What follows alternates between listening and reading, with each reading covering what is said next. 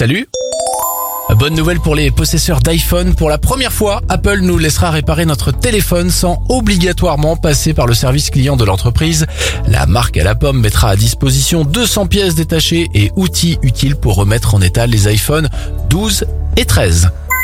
Un grand bravo aux étudiants de Reims dans la Marne. Samedi dernier, ils ont organisé une collecte de jouets au profit des enfants malades. Ils ont ensuite redistribué l'ensemble de leur collecte le jour même dans un hôpital. Enfin, bonne nouvelle pour les usagers, les tarifs des billets de train sur les grandes lignes n'augmenteront pas en 2022. C'est ce qu'a annoncé le PDG de la SNCF. C'était votre journal des bonnes nouvelles. Vous pouvez le retrouver maintenant en replay sur notre site internet et notre application Radioscoop.